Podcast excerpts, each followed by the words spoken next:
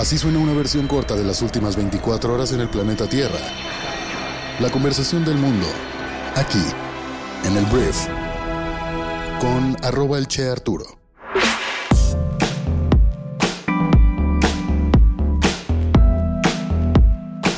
Muy buenos días, bienvenidas, bienvenidos a esto que es el brief para este martes 13 de febrero.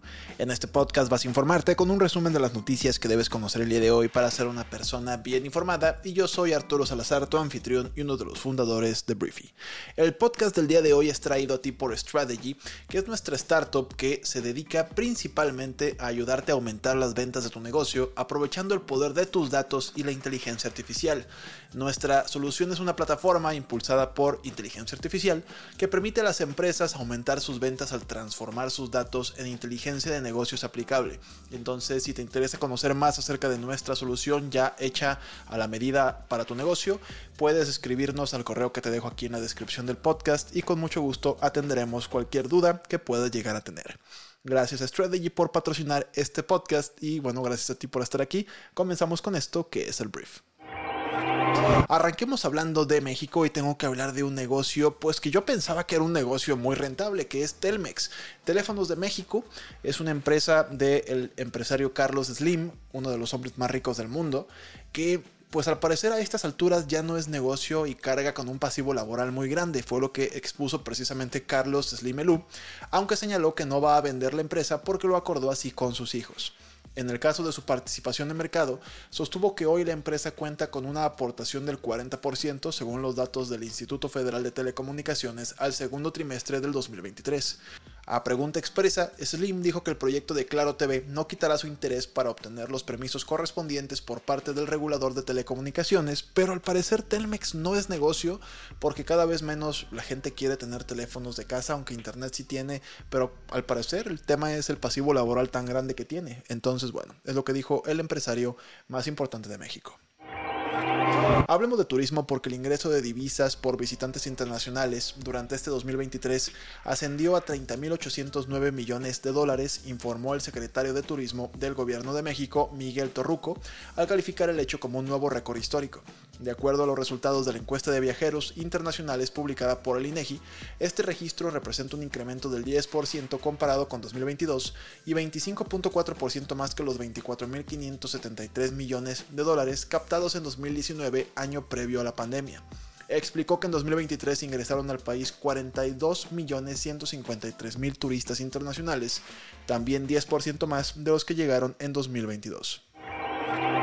Como tal vez ya lo hayas notado por las diferentes marcas que están llegando a México, nuestro país representa el mercado de mayor crecimiento para muchas empresas chinas, en especial Miniso.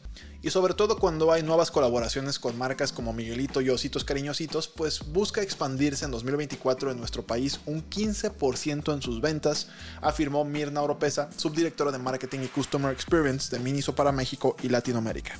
La compañía también tiene planes de aumentar su proveeduría nacional, pues si bien sus productos son manufacturados en China, existe el potencial de tener más producto nacional, tal es el caso de las golosinas con chilito como Miguelito. Y bueno, a 10 años de crearse y a 5 de haber llegado a México, la marca que posee más de 6.000 artículos que ofrece en el área de juguetes, peluches, que son los más vendidos, cosméticos, productos para el hogar, deportes, papelería, ropa y más, pues tiene como meta aumentar su catálogo a 8000, así como refrescar su imagen en lo que resta del año. Grandes planes para este gran negocio. Ahora te voy a hablar de un mal negocio que son los divorcios, porque la proporción de divorcios en nuestro país se duplicó en los últimos 12 años, al llegar a una tasa de casi 33 por cada 100 matrimonios. Reveló este lunes el INEGI con motivo del Día de San Valentín. Se puso un poquito lúgubre en cuanto a su noticia, que por cierto mañana es el Día de San Valentín. Espero que ya tengas esa experiencia, regalo o lo que sea que tal vez puedas darle a ese amigo o pareja. Pero bueno, de acuerdo con las cifras del INEGI, en 2022 se registraron 166.766 divorcios de los que el 99.6% correspondieron a parejas heterosexuales. Además, la edad promedio en la que se divorciaron los hombres fue de 38.3 años y la de las mujeres fue de 36.6 años. El reporte precisó que la duración promedio del matrimonio de las parejas divorciadas fue de 17.7 años. Y por otro lado, el INEGI reportó que en 2022 se registraron 507.000 matrimonios, de los que el 98.9% fue entre contrayentes de diferente sexo y el 1.1% entre personas del mismo sexo. Ahora vamos a hablar de las noticias más importantes del resto del mundo, empezando por Estados Unidos. Ayer el expresidente más naranja del mundo, el señor Donald Trump, pidió ante la Corte Suprema de Estados Unidos que suspenda un fallo de un tribunal inferior que le negó inmunidad penal. Un tribunal de apelaciones desestimó el 6 de enero la inmunidad penal de Trump, reabriendo la posibilidad de juzgarlo en Washington por presuntamente haber intentado alterar los resultados de las elecciones de 2020, en la que el republicano perdió frente al presidente demócrata Joe Biden. Todavía no tengo la noticia de si se lo aceptaron o no en este tribunal, pero Trump está pues en pleno tribunal pidiendo por su inmunidad penal. Philippe Lazzarini, director de la agencia de la ONU que ayuda a los refugiados palestinos, dijo ayer que hay una profunda sensación de pánico en Rafah, una ciudad en el sur de Gaza, ante una esperada invasión terrestre por parte de Israel. Ahí se refugian alrededor de 1.4 millones de personas, muchas de ellas desplazadas de otras partes de la franja. Anteriormente, las Fuerzas Armadas de Israel dijeron que llevaron a cabo una serie de ataques en Rafah. Los funcionarios de salud locales dijeron que al menos 67 personas lamentablemente murieron. Durante los ataques, Israel rescató a dos rehenes tomados por Hamas en el mes de octubre. En un poco de negocios, las acciones de Diamondback Energy, una empresa de petróleo y gas con sede en Texas, subieron después de que anunció que adquiriría Endeavor Energy Resources, un productor privado de petróleo de esquisto. El acuerdo de 26 mil millones de dólares es el último de una serie de fusiones a gran escala en el sector. En octubre, ExxonMobil dijo que adquiriría Pioneer Natural Resources, otro productor de petróleo, en un acuerdo valorado en 59.500 millones de dólares. Un tribunal holandés prohibió la exportación de componentes para aviones de combate F-35 a Israel después de que grupos de derechos humanos entablaran una demanda contra el gobierno en diciembre.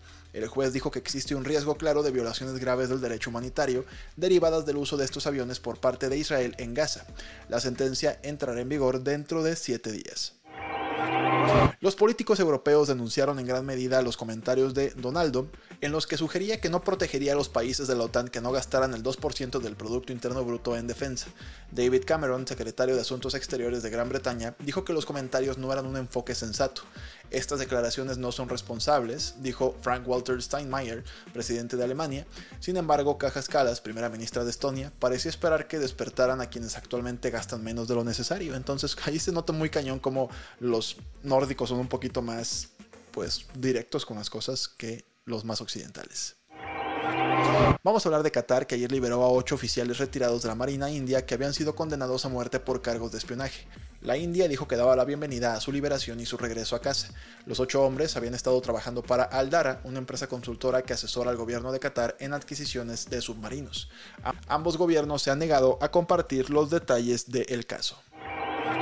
Las Naciones Unidas dijeron que casi la mitad de las especies migratorias que ha identificado como vulnerables están experimentando una disminución de su población y alrededor de una cuarta parte están en riesgo de extinción. La caza y la pesca son las principales culpables según un informe de la ONU. La pérdida de hábitat, la contaminación y el cambio climático también son factores que contribuyen. Las especies de peces marinos y de agua dulce están particularmente amenazadas. El 79% se encuentran en riesgo de extinción. Unos 3.000 repartidores de comida planean hacer una huelga en Gran Bretaña el día de San Valentín. La huelga que afectará a Deliveroo y a Uber Eats, que Deliveroo es como Uber Eats, entre otros, está organizada por Delivery Job UK, un grupo de base. En una publicación en Instagram, el grupo dijo que los mensajeros enfrentaban distancias absurdas por salarios ridículos. Deliveroo dijo a la BBC que sus repartidores siempre ganan al menos el salario digno a nivel nacional. Hablando de un gigante y un fenómeno empresarial, vamos a hablar de Nvidia. Nvidia superó brevemente a Amazon en capitalización bursátil este lunes, cuando la euforia en torno a la inteligencia artificial llevó al fabricante de chips a convertirse en la cuarta empresa estadounidense más valiosa. Con un máximo histórico de 734.96 dólares, Nvidia tenía un valor de mercado de 1.82 billones de dólares frente a los 8.181 billones del gigante minorista Amazon y a unos pocos miles de millones de los 1.87 billones de dólares de Alphabet, propietaria de Google, según datos de la LSEG. La última vez que Nvidia fue más valiosa que Amazon fue en 2002, cuando cada una valía menos de 6 mil millones de dólares. Y bueno, después de que Amazon registró el mes pasado unas ventas superiores a las esperadas en el trimestre navideño, los inversionistas están pendientes de los resultados trimestrales de Nvidia el 21 de febrero, la última de las firmas de mega capitalización en presentar resultados esta temporada. Entonces las expectativas de cara al informe son altas y sus acciones han subido un 47% en lo que va del año, lo que la convierte en la mayor ganadora entre los componentes del Standard Poor's 500. El módulo Odiseo buscará este febrero llegar a la Luna para realizar experimentos de la NASA en lo que sería el primer alunizaje de Estados Unidos desde Apolo 17 en 1972 y un nuevo intento a cargo de empresas privadas tras la fallida llegada a la superficie lunar de Peregrine en enero pasado. La nueva misión, la IM-1 de la compañía Intuitive Machines, irá a bordo de un cohete Falcon 9 de SpaceX y tendrá una ventana de lanzamiento desde el centro de Florida hasta el polo sur de la Luna a partir de la madrugada del próximo miércoles. El despegue dependerá tanto de las condiciones meteorológicas como del éxito de las pruebas previas. Según Intuitive Machines, la IM-1 busca crear una plataforma económica que llevará consigo instrumentos científicos de la NASA a la Luna, como también carga comercial para allanar el camino para una presencia humana sostenible en ese satélite y sus alrededores. Hablemos un poquito de cine porque el director Luis Estrada comienza de la mano de Netflix su nueva serie llamada Las Muertas, que está basada en la novela de Jorge Ibargüengoitia, donde el humor negro de ambos pues abordará la historia de las hermanas Baladro, asesinas en serie, una historia que dijo el director este lunes le apasiona desde los 15 años explicó que a lo largo de su carrera varias veces intentó obtener los derechos para hacer la cinta sin éxito, pero que después de estrenar con Netflix Que Viva México, habló con el vicepresidente de contenidos para Latinoamérica, Francisco Ramos, y le compartió su deseo de hacer Las Muertas. Pronto Netflix consiguió los derechos y se pusieron manos a la obra con una extensa investigación sobre el caso de las hermanas conocidas como las Poquianchis y se acercaron al modo de narrarlo de Ibargüengoitia la serie de seis capítulos contará a modo de reportaje novelado la historia de las hermanas Baladro, inspirada en las asesinas seriales mexicanas activas entre 1945 y 1964, principalmente en la ciudad de San Francisco del Rincón, Guanajuato, como ya lo dije, conocidas como las Poquianchis, y cómo las retrata el escritor. Entonces, esta serie me emociona. Muchas gracias por haber estado aquí. Esta fue la conversación del mundo para este martes, esperando que te genere mucho valor. Te recuerdo que si quieres implementar inteligencia artificial para aumentar las ventas de tu negocio, escríbenos al correo que te dejo aquí en la descripción del podcast, aquí abajo del episodio. Y bueno, sin más que decir, te agradezco una vez más por estar aquí y nos escuchamos el día de mañana en la siguiente edición de esto que es el brief. Yo soy Arturo. Adiós.